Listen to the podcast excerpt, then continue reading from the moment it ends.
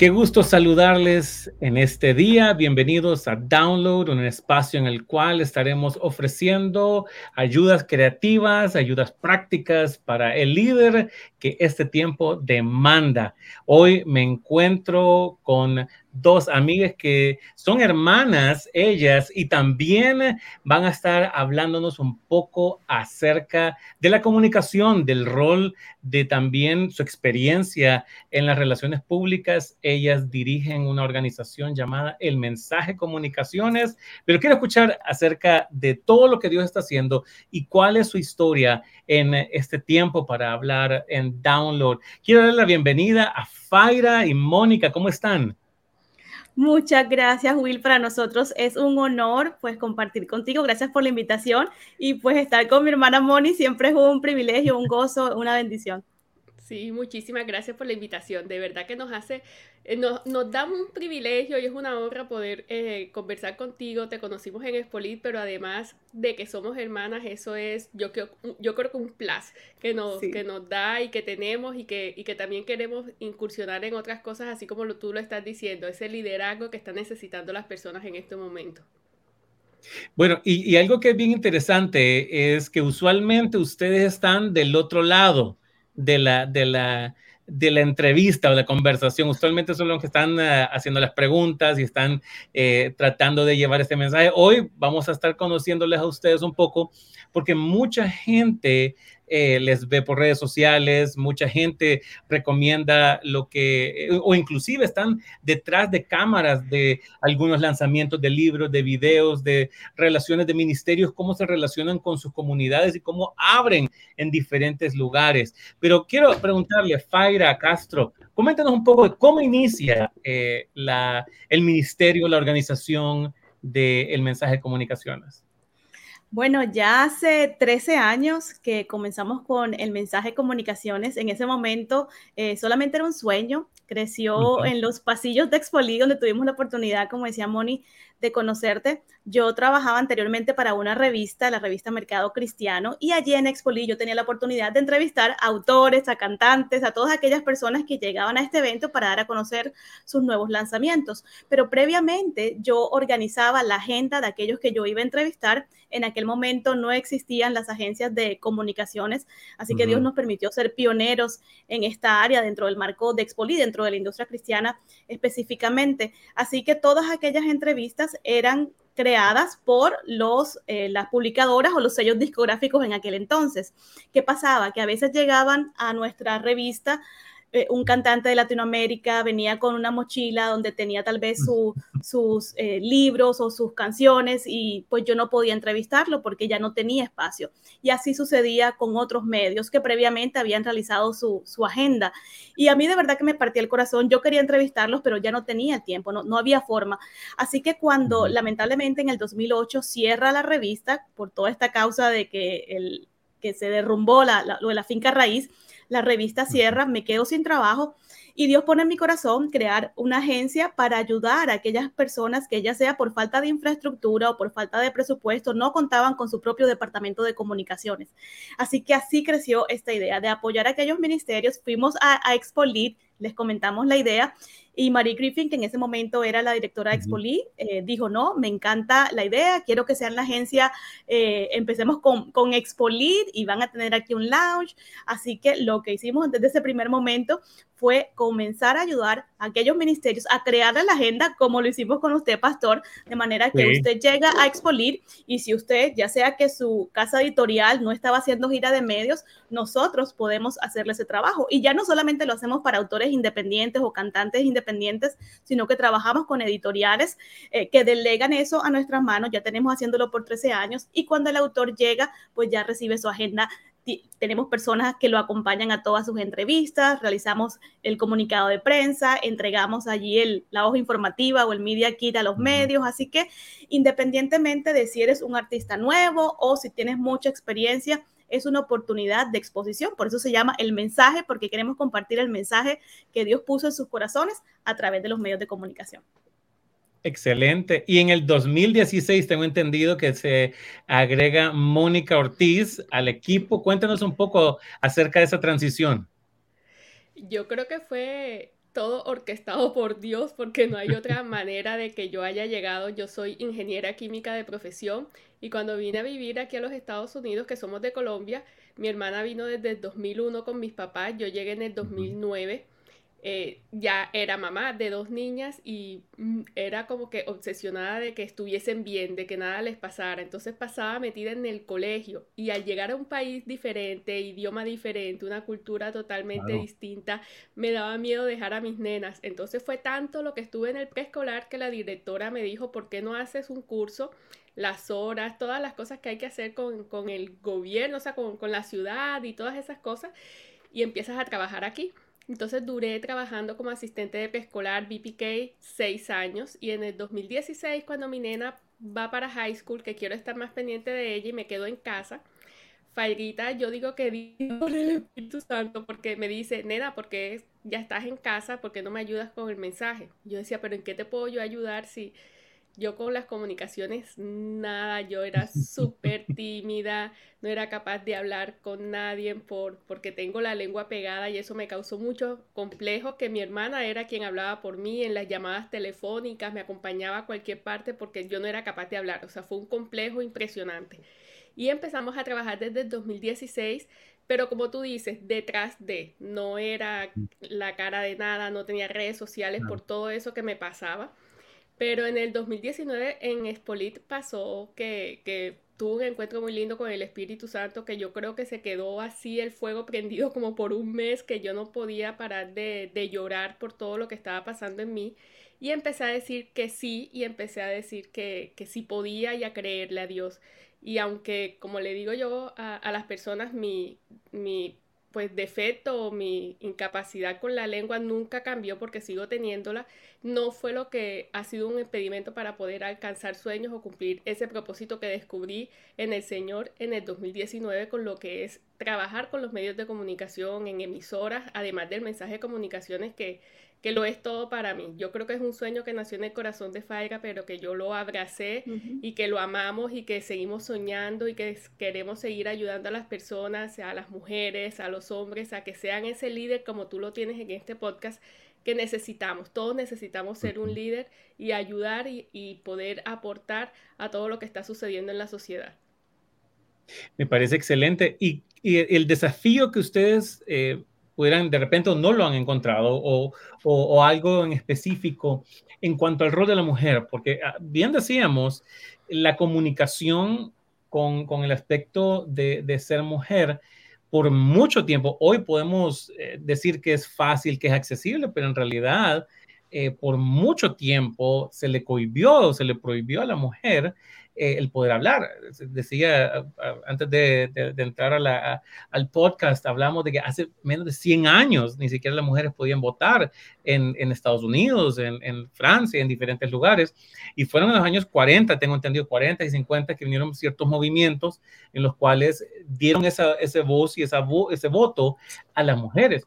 Hoy en día, obviamente, existen menos prejuicios, pero muchas eh, mujeres, especialmente en contextos de la iglesia, enfrentan a desafíos que no se les permite hablar. Por ejemplo, las mujeres pueden hablar con otras mujeres, pero no pueden hablar en la iglesia, o no pueden predicar, o no pueden ser pastoras, o, o cuántas cosas que vienen a limitar el potencial que Dios ya ha puesto en ustedes. Hay algo que ustedes han de repente dicho, estos han sido desafíos que las mujeres enfrentan a la hora de la comunicación. Mira, eh, a título personal, te soy sincera, yo nunca he sentido ningún tipo de limitación por ser mujer, eh, ni por ser inmigrante. Yo creo que en un momento a veces las personas piensan eso, pero yo creo que desde el punto de vista de cómo te crían, nosotros tenemos, bueno, nuestros padres siempre han sido personas que han creído tanto en nosotros que a mí ni siquiera se me cruzaba por la mente que por ser mujer yo no iba a alcanzar algo o no iba a lograr algún sueño. Ellos son nuestros fans número uno. Cuando nosotros le contábamos un sueño a mi papá, enseguida, mi papá, yo siempre he sido empresaria, entre comillas, siempre estuve vendiendo algo, vendía frutas, vendía prendas, le vendía hasta los juguetes a Mónica, era, un borrador. Era una cosa, la Mónica coleccionaba cosas y yo vendía las calcomas. Era una cosa de que yo siempre fui como empresaria, siempre estuvo esa parte que tiene mi papá. Mi papá, mis papás son emprendedores, ellos siempre tuvieron sus propios negocios. Así que yo sí, y mi papá era el que iba conmigo al mercado y me compraba la, los bombombunes, que eran como chupetas, no sé cómo le llamarán en, en otros países, y yo los vendía en el colegio. Así que desde ese punto de vista, yo me creí que yo era capaz de todo. Ahora, eh, sé que otras mujeres sí lo han tenido, que sí, como dices tú, cuando son mujeres y van a predicar a una iglesia o, van a hablar a los pastores, los pastores no le ponen atención por ser mujeres. Es muy lamentable que eso eh, suceda. En mi caso, como te digo, la verdad que nunca he sentido ningún tipo de discriminación. Yo creo que, que, uno como mujer, lamentablemente, eh, tiene sí que tienes que tener confianza en ti misma, tienes que tener confianza en, que Dios te llamó y que Dios te capacitó y tienes que hacerte respetar, tienes que hablar con eh, responsabilidad, la manera en cómo tú te vistes, la manera como te comportas y ya eso como que da también para que tú recibas el respeto, no por ser mujer, sino por los conocimientos y aquellas cosas que tú estás agregando a la comunidad en la cual te estás desarrollando. Mónica, ingeniera química también es otra área que es muy distinta, no, no, ver mujeres necesariamente. Llena, y llena de hombres, ese es un área donde hay más hombres. En eso te iba a decir que yo sí, lamentablemente, en la parte profesional, sí encontré como que esa barrera o esa oposición es más para conseguir trabajo. Si tú querías ser ingeniera química y desempeñarte, tendría que ser en control de calidad, en biotecnología, en algo que en realidad a mí no era lo que más me interesaba. Eh, en esa parte. A mí me gustaba estar era en la planta, en todo lo que era el proceso y para eso era muy difícil que contrataran mujeres porque son, son plantas de industrias que tienen que estar 24 horas eh, actuando, entonces hay tres turnos y casi nunca a los que son nuevos los ponen en el turno de la madrugada. Y generalmente no ponen a mujeres porque dicen que si la mujer queda embarazada, entonces ya le va a dejar el trabajo tirado, entonces fue muy difícil la verdad yo me decepcioné bastante, yo decía, esto no fue lo que yo debía haber estudiado. Tuve mi propia empresa con mis mejores amigos cuando nos graduamos de fumigación pero no es algo a lo que yo quería. Entonces, esa carrera sí es bastante masculina. No sé si han cambiado las cosas desde que yo me vine de Colombia. No sé si, si hay más mujeres en las plantas trabajando en esos turnos, porque sí vi que, que, había como una oposición para las mujeres en ese aspecto. Y en lo de la comunicación, en lo que estoy viviendo ahora mismo, sí no he sentido nada de eso. Al revés, eh, veo que, que hay mucho apoyo entre hombres y mujeres eh, ya nos estamos viendo como igual, que eso es lo lindo. Todavía hay quienes están con esa mentalidad machista, pero yo creo que las mujeres poco a poco nos hemos ganado ese espacio en donde podemos tener una buena opinión, tenemos ya poder, no solamente en la sociedad, sino en la parte política. Entonces hemos visto ese avance de que todos somos capaces. Así que, eso ha sido un cambio bonito. Eso es bueno. Yo creo que esos, esos eh, eh, espacios que se van eh, quitando esos muros y esas barreras y, la verdad ver ese potencial, como tú mencionabas, acerca de, realmente ver que existen dones y talentos y que necesitamos todos de ello. También eh, hablando un poco acerca de lo que son las relaciones públicas, mucha gente, y, y me gustaría que tal vez le dieran algo práctico a las personas en cuanto a la gente ve eh, X o Y cantante, ¿no? Y entonces lo admiran, o, un pastor, o un predicador, o, o quien sea, una personalidad. Y, y, y dice, wow, ¿cómo le hizo para, para poder llegar a esa audiencia? Porque al final, el hecho de que la gente le guste o no le guste ya es secundario, ya eso ya es una respuesta de las personas, pero la exposición...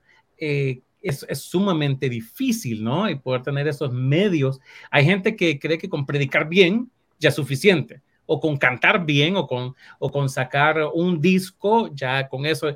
Y, la historia es que la mayoría de los casos quedan engavetados, ¿no? Quedan, eh, quedan como un bonito proyecto porque tal vez no tuvieron la, la trascendencia o, la sabiduría de buscar esos elementos de eh, relaciones públicas, ¿no?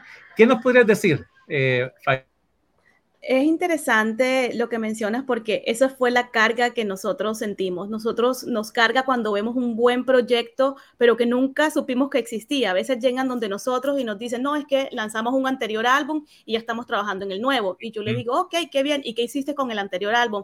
No, la verdad es que eh, no hicimos mucho, no se hizo promoción y entonces se quedó en un garaje.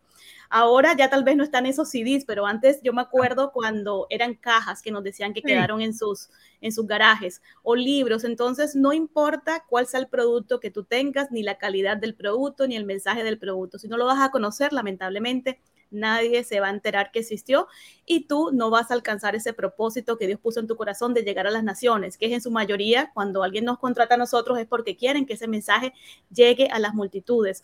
Y ese es nuestro trabajo, que cuando llega un buen producto, comenzar a hacer esas estrategias de comunicación. Hay que entender también las relaciones públicas desde el punto de vista, bueno, de la misma palabra, son las relaciones con los diferentes públicos. Entonces, en el caso eh, de un pastor, un pastor tiene muchos públicos, tiene a su congregación, tiene a los medios de comunicación, tiene diferentes públicos y es bueno que se manejen todas esas áreas. Nosotros nos encargamos de las relaciones con los medios de comunicación. Entonces hacemos lo que son los redacción de comunicados de prensa, hacemos biografías, si necesitan página web, todo lo que son herramientas de comunicaciones para que ese mensaje se eleve y llegue a la mayor cantidad de personas posibles. Así que es muy lindo saber que cuando alguien llega con nosotros con un sueño que, Dios depositó entre Moni y yo, Moni, bueno, Moni se encarga, como ella mencionaba al principio de su, de su testimonio, ella primero no quería trabajar nada conmigo, de verdad que lo hizo porque yo, Moni, necesito, te necesito, necesito una ayuda. Y como vivimos cerca, yo decía, por favor, entonces lo hizo como que obligada porque le dio pesar con su hermana, pero ella no se creía capaz. Las cosas que hace Dios, porque ahora ella es la directora eh, del mensaje de comunicaciones, que eso fue también algo muy lindo porque a mí en medio de una oración eh, yo estaba muy cargada porque también tenemos lo que es el premio Águila y el Señor me dijo que no me preocupara porque Él estaba preparando a la persona que iba a, encargarse más del, del, mensaje de comunicaciones. Y en ese momento apenas Mónica estaba comenzando conmigo, pero yo sentí, yo será Mónica, y yo decía, Mónica, yo creo que tú vas a hacer esto. Y ella, no, yo para nada, yo no tengo nada que ver con eso. Y ahora ella me aporta muchas ideas. Entonces, Mónica coordina muchas de esas entrevistas, esas relaciones con los medios de comunicación, esa eh, hermana tímida que yo conocía, porque además tenemos la voz muy similar que yo hablaba por ella, o sea, ella ahora es otra persona eh, completamente diferente. El Señor sacó dones, talentos que ella no sabía que tenía, que a nosotros nos ha sorprendido también las cosas lindas que Dios hace, pero todo eso es para el servicio de ministerios como ustedes, que Dios les, encomendó una misión y nosotros tenemos el, lindo trabajo de darlo a conocer. Eh, Mónica, ¿qué le pudieras decir a personas que se encuentran, porque muchas... Eh, muchos jóvenes o nos escuchan en este podcast a personas que tienen un sueño, personas que tienen un proyecto, un anhelo, que tienen el talento, pero no saben cómo hacer esa transición. ¿Qué, herramientas prácticas les pudieras dar a estas personas? Eh, yo digo que lo más importante es que te rodeas de personas que crean en ti y en tu proyecto, que te apoyen, no solamente financieramente, eh, sino que también apoyen lo que es la parte de la exposición. Como tú dices, o sea, ellos pueden tener un sueño, crearlo, Dios se lo puso, pero si no lo promueven es difícil que lleguen. Pero para promoverlo nosotros creamos ese puente pero tú tienes que también hacer de tu parte. O sea, no solamente el proyecto, sino esa gracia que Dios te dio poderla comunicar. Por eso ustedes también tienen que ser comunicadores. Cada persona que tiene un sueño tiene que ser un comunicador de ese sueño que tiene. Poderlo expresar, poderlo eh, saber mostrar para que los otros también puedan conectarse con, ese sueño. Y eso es lo lindo, que Faiga también nos ayuda con eso. Ella es coaching, entonces prepara a las personas para que puedan aprovechar ese espacio que tienen con los medios de comunicación, de poder, eh, hay medios en que son entrevistas de 8 minutos, de 10 minutos, hay otros que son de 20, de media hora, hay otros que son de una hora. O sea, poder aprovechar esos diferentes espacios y plataformas para poder tú vender ese sueño. Y lo importante es que tú creas en ti. Cuando tú crees en ti, porque le crees a un Dios que todo lo puede, yo sé que puedes alcanzar todo lo que te propongas, no va a haber ningún obstáculo, tú tienes que ser perseverante, las cosas a veces no se dan fácil, pero no es porque te estén saliendo mal, sino porque en el proceso Dios te está preparando. Y eso es lo lindo de, esos tiempos, de esos tiempos de espera donde tú no te quedes quieto, sigues aprendiendo, porque cuando Dios te abre esa puerta, tú tienes que estar preparado para poder aprovecharlo con todo lo que puedas y que ese sueño que, que tú tienes también se convierta en ese sueño, apoyo inspiración para otras personas.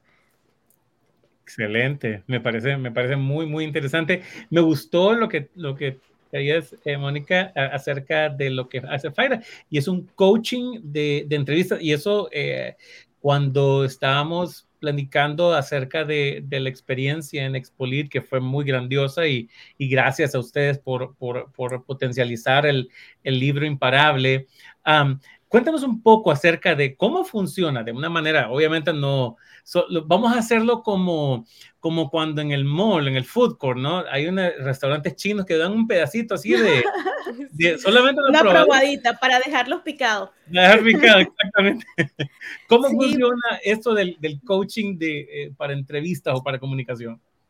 Esto lo comenzamos a hacer cuando nos dimos cuenta que hay algunos ministerios, no todos necesitan el coaching para las entrevistas, hay unos que ya tienen experiencia, en el caso de usted, usted es pastor, constantemente eh, sabe cómo contar una historia, pero nos pasaba que a veces cuando comenzábamos de una nos contratan, hacemos el comunicado y hacíamos las entrevistas, a veces yo decía, pero es que no, le faltó comunicar esto, se le olvidó tal cosa, esto de su historia es tan impactante, ¿por qué no lo dijo? O sea, cosas que yo sabía de aquel ministerio, me daba cuenta que no lo estaban dejando eh, claro en, la, en las entrevistas. Y lo importante cuando hacemos una gira de medios, no solamente es hablar del libro, sino que la audiencia pueda conectar con el autor o con el cantante y que lo comience a seguir en las redes sociales, porque de esa manera no solamente es ve y compra mi música o compra mi libro, sino yo quiero saber más de Will, yo quiero saber eh, todas las cosas que él está diciendo, me llama la atención ese testimonio, me identifico con él. Entonces lo que comenzamos a hacer con ellos es que yo me reúno, yo les pido que me cuenten literalmente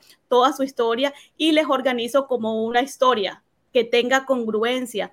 De esa manera también porque pasa están las otra, la otra cara es que el medio tal vez no esté preparado o que haga preguntas no necesariamente relacionadas con el libro. Entonces, si por ejemplo te comienzan a hablar de lo que pasó en Costa Rica o cómo está el clima en Miami y la entrevista dura 10 minutos, ya, yo los, ya yo los he preparado a ellos que independientemente de cuál sea la pregunta, tú tienes que comunicar lo de tu libro, el mensaje, el testimonio, ellos sus redes sociales, o sea, tienen esos puntos claros, de manera que si les van a preguntar por el sol, el calor que hace en Miami, ellos digan, sí, mucho calor en Miami, y ese es, el calor que yo tengo, la emoción que yo tengo por este libro, cosas así de que ellos vean en qué momento ellos agarran una punta y siguen para darle la promoción con su, con su ministerio, conectar con su testimonio. Es muy importante el testimonio, porque a veces las personas el libro o escuchan una entrevista y dicen, oh, qué bueno por Will que sacó su libro, pero ¿y a mí qué? ¿Qué, qué me deja eso a mí? Entonces, cuando tú cuentas tu historia, eso conecta con la audiencia, lo cual conecta con tu ministerio y no solamente se van a enterar de este libro, sino de las próximas publicaciones que vienen. Buenísimo, buenísimo. ¿Cómo pueden encontrar las personas que nos oyen están interesados en conocer más de todo lo que ofrece el mensaje comunitario? ¿Cómo la gente puede eh, conocer de la, de la organización o, buscar de, su ayuda? Bueno, eso es eh, fácil. Pueden ir directo a elmensajecomunicaciones.com. En las redes sociales estamos de igual manera por todos lados. En Twitter creo que somos el mensaje. El mensaje. El mensaje. Eh, y allí pueden escribirnos también por nuestras redes sociales, eh, Faiga y Faiga Castro, a mí me consiguen como Mónica-EMC. Y de verdad que, estamos felices de poderlos ayudar en lo que necesiten. Trabajamos también con fundaciones, no solamente con, con, organizaciones, con eventos. Así que tenemos un amplio abanico de posibilidades en los que podemos ayudarte en lo que tú estés emprendiendo. Así que estaríamos felices de poder de verdad ser parte de lo que están realizando. Y yo creo que eso, e, eso es una de las cosas que hoy en día eh, todos nos estamos dando cuenta. Antes em, era muy normal ver la comunicación, las relaciones públicas para empresas multinacionales, ¿no? Para ministerios sumamente grandes, pero hoy eh, si alguien vende joyas, si alguien emprendió un, un restaurante o una organización o tiene una iglesia pequeña, lo que sea, todos necesitamos relacionarnos, todos necesitamos aprender a comunicarnos y poder conectar con nuestro entorno. Así que me parece sumamente importante que si usted tiene un emprendimiento, un ministerio o un proyecto que necesita mejorar su comunicación, yo creo que aquí tanto con Mónica Ortiz que Faira, Castro tienen personas expertas en ello por medio del mensaje de comunicaciones. Ok, para ir eh, eh, aterrizando, para ir cerrando, el download es una descarga, obviamente, y, la idea del, podcast, eh, para aquellos que nos escuchan por primera vez, es una, una actualización, ¿no? un download para que nos funcione mejor. ¿Cuántos hemos tenido el teléfono o la computadora que se empieza a trabar, ya se muere la, la, la, batería rápido y de repente Apple, ¿verdad? No sé por qué la gente usaría eh, Samsung o las demás marcas. Yo creo que iPhone es el que se usa en el cielo, en la nube. Eh, pero habido una descarga, un download y entonces ahora como que funciona mejor. Y yo creo que todos necesitamos ese download. Pero parte de eso también está conectado con el tiempo. Así que voy a hacer una serie de preguntas que ustedes no conocen, no lo han escuchado. Eh, y me gustaría que también me contaran de la manera más rápida mm, posible para conocerles más, ¿ok? Quiero, quiero empezar con, con Mónica. Mónica, ¿cuál es un talento secreto que tienes que nadie sabe? O bueno, poca gente, ¿no? Ay, un talento secreto. Aunque no me salga bien. No, un talento. Ay, eh, escribir. Oh, muy bien. Excelente. Excelente. Tiene otro, organiza también muy bien y la gente no sabe.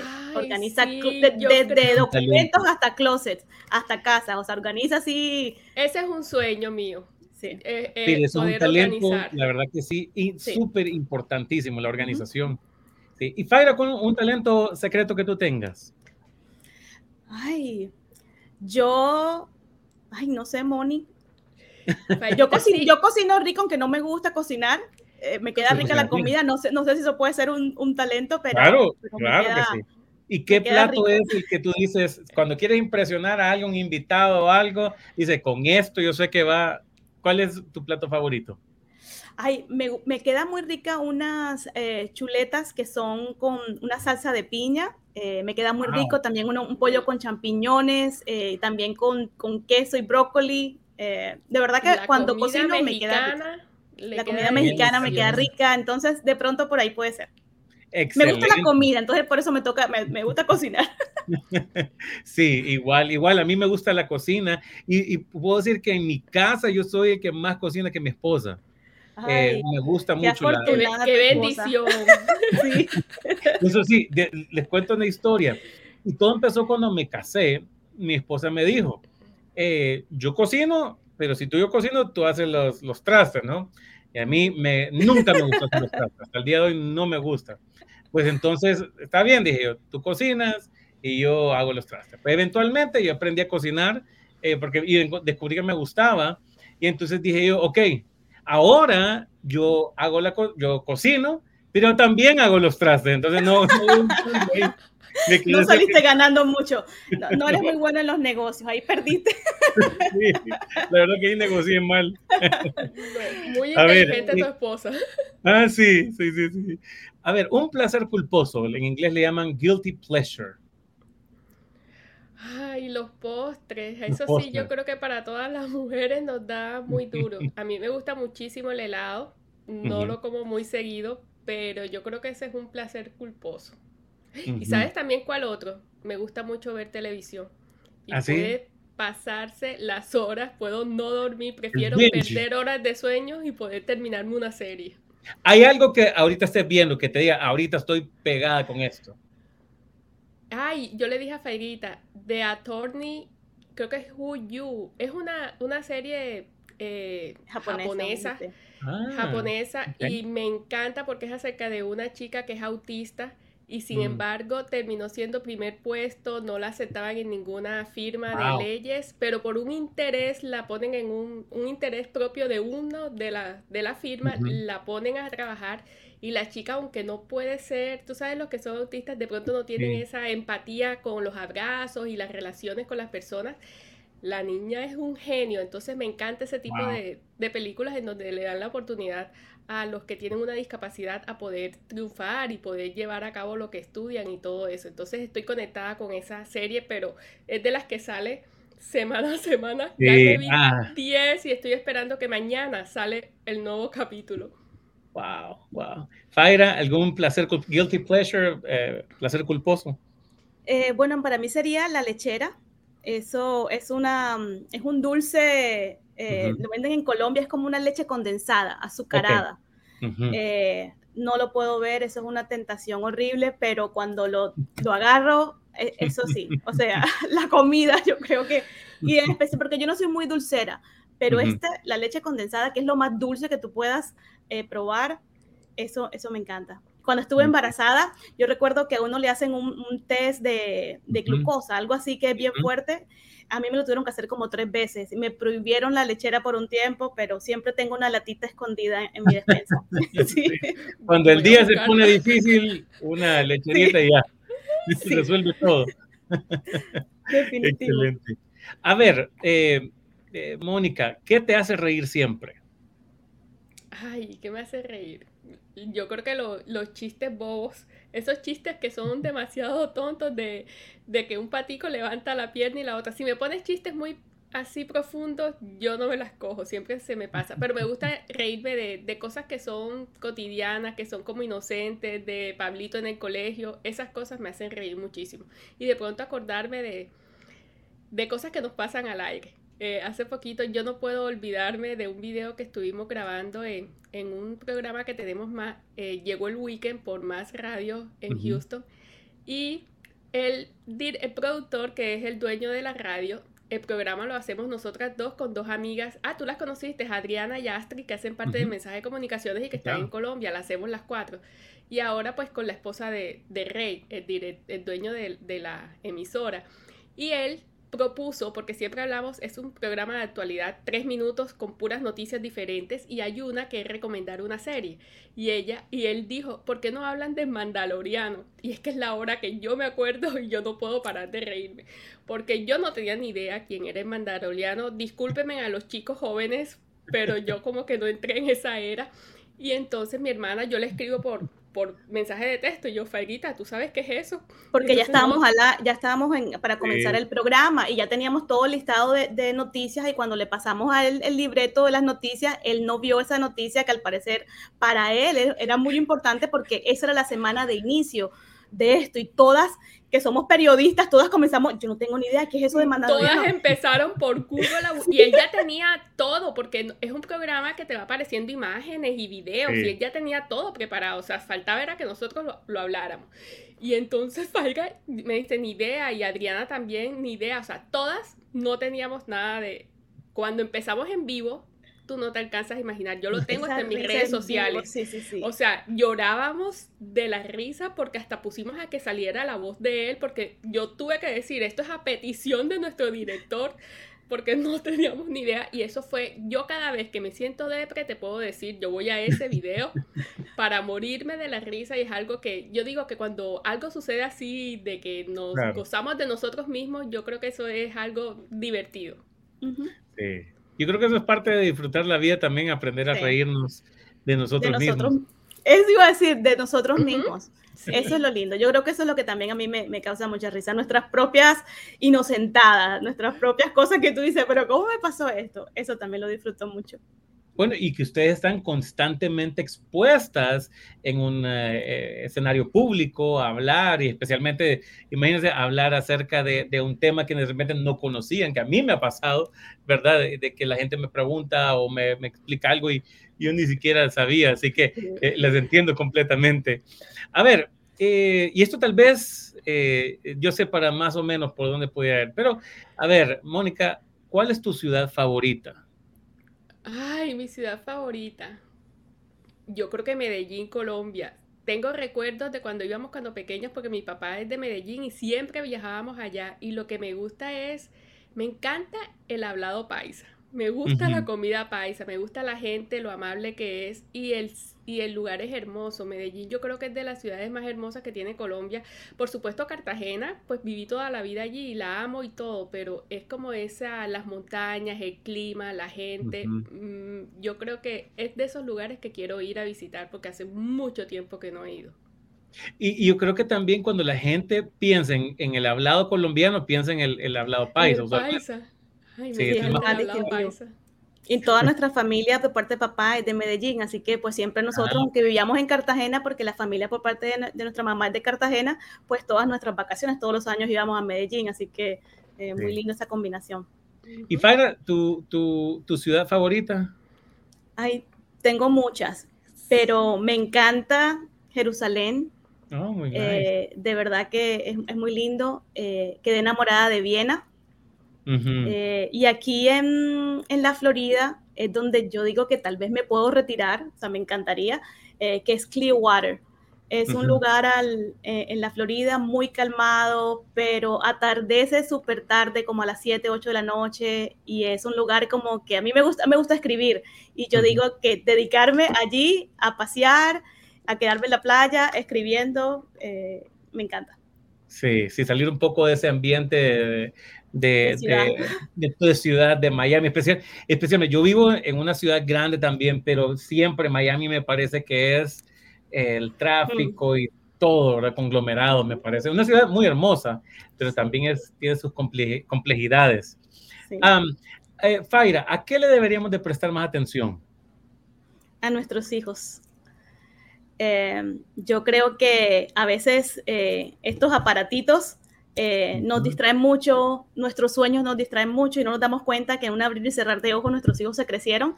Eh, y yo creo que eso es un regalo, que una encomienda grande que Dios nos dio. Así que eh, mi llamado, y creo que en estos últimos años, de manera intencional, estoy preocupándome mucho por el legado, por el legado, el legado. Es algo que Dios ha cargado a mi corazón y comienza con qué le vamos a dejar a aquellos que más nosotros amamos, cómo los preparamos y todo comienza por dedicarles eh, tiempo. Yo creo que tenemos que prestarle atención a ellos eh, y porque están viviendo en una eh, generación muy difícil. Entonces tenemos que cuidarlos y prepararlos para cuando no estén con nosotros puedan tomar decisiones sabias. De acuerdo. Mónica, ¿a qué le debemos de prestar más atención? Precisamente eso último que dijo Fairita, en mi caso es a, a las decisiones que tomas, porque esas decisiones afectan tu futuro y todo lo que viene más adelante.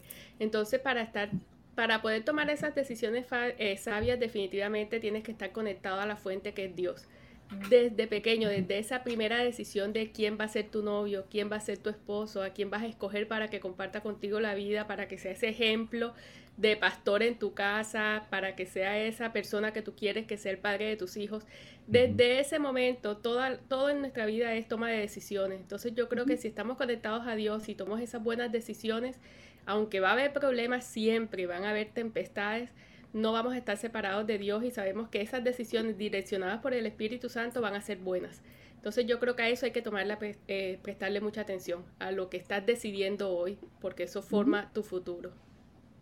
Y por último, una última pregunta. Eh, Faira, si no estuvieras haciendo lo que haces hoy o quién eres hoy, ¿qué te hubiera gustado hacer? Ay, es que yo desde chiquita siempre quise hacer lo que estaba haciendo. Dios, Dios me bendijo y yo no cambiaría nada de lo que estoy haciendo. Me encanta lo que hago, la verdad. Muy bien. Haría lo mismo. Sí, Faiga siempre lo tuvo claro, eso sí, no hay duda en lo absoluto. Yo definitivamente ya no me veo como ingeniera química, pero ahora que, estoy pues viviendo en esto, yo creo que, que sí, prepararme ya, eh, yo siempre he creído en lo que es la preparación académica, el ir a la universidad y todo eso, entonces yo creo que es eso, poder estudiar de manera más formal, aunque lo he venido haciendo, lo que es locución, radiodifusión y todo esto de los medios de comunicación. Pero también me gustaría tener una empresa de organización para ver si me llevo a Faiga que abrace ese sueño y formamos también ese emprendimiento. Pero eso es otro sueño que tenemos también como, como Moni eh, y yo, y algo que tal vez volviendo a lo que decía antes, algo que me gusta con Moni es que nos complementamos mucho, creemos mucho en cada uno de los dones que Dios nos ha dado y queremos tener un podcast como tú. Queremos, tenemos el sueño de, viajar, de dar conferencias para mujeres. Eh, así que bueno, eso es algo que, Dios mediante vamos a poder hacer a futuro. Ya tenemos redes sociales con eso, o sea, ya está. Ya comiencen a seguirnos, somos los primeros en seguirnos porque todavía no hemos lanzado el podcast, pero ya tenemos las redes sociales. Buenísimo, buenísimo. Moni y Faira, nos pueden encontrar como Moni, y Faira. Sí, Excelente. próximamente van a venir cosas porque sí hemos sentido el llamado y eso es otra cosa que quisiera eh, pues decirles y que quede aquí en este podcast, es que cuando, cuando Dios te llama tú tienes que ser obediente porque no solamente te va a bendecir tu vida, sino la vida de muchas personas y la recompensa no solo en la parte económica, porque yo creo que eso es lo que menos nos importa a los que estamos apasionados por Dios, sino es esa recompensa espiritual en bendiciones que, que, nos llegan del cielo cuando eres obediente al llamado. Así que que nada te vaya a detener, ni los recursos económicos, ni nada, porque Dios se encarga de colocarte absolutamente todo. Yo creo que no hay persona que no diga que siendo obediente Dios no lo haya ayudado a que pueda alcanzar lo que, lo que tanto sueña y, y lo que Él quiere que tú hagas. Excelente, pues chicas, les agradezco por este tiempo. Yo sé que ustedes tienen diferentes actividades están hablando por diferentes medios y de igual manera eh, les eh, eh, invito a que sigan a Mónica Ortiz y Faira Castro. Yo sé que tienen muchas cosas que van a estar viniendo preparando un podcast y conferencias, así que les animo a que las sigan por redes sociales. Gracias eh, a Mónica, igual a Faira, por haberme acompañado en esta conversación del podcast Download. Y a ustedes, amigos, gracias por haberme acompañado. Pueden verlo por YouTube, pueden estar en donde usted escucha sus podcasts. Allí puede encontrar Download con William Aplícano. Bendiciones y nos vemos en el próximo episodio. Muchas gracias. Bendiciones.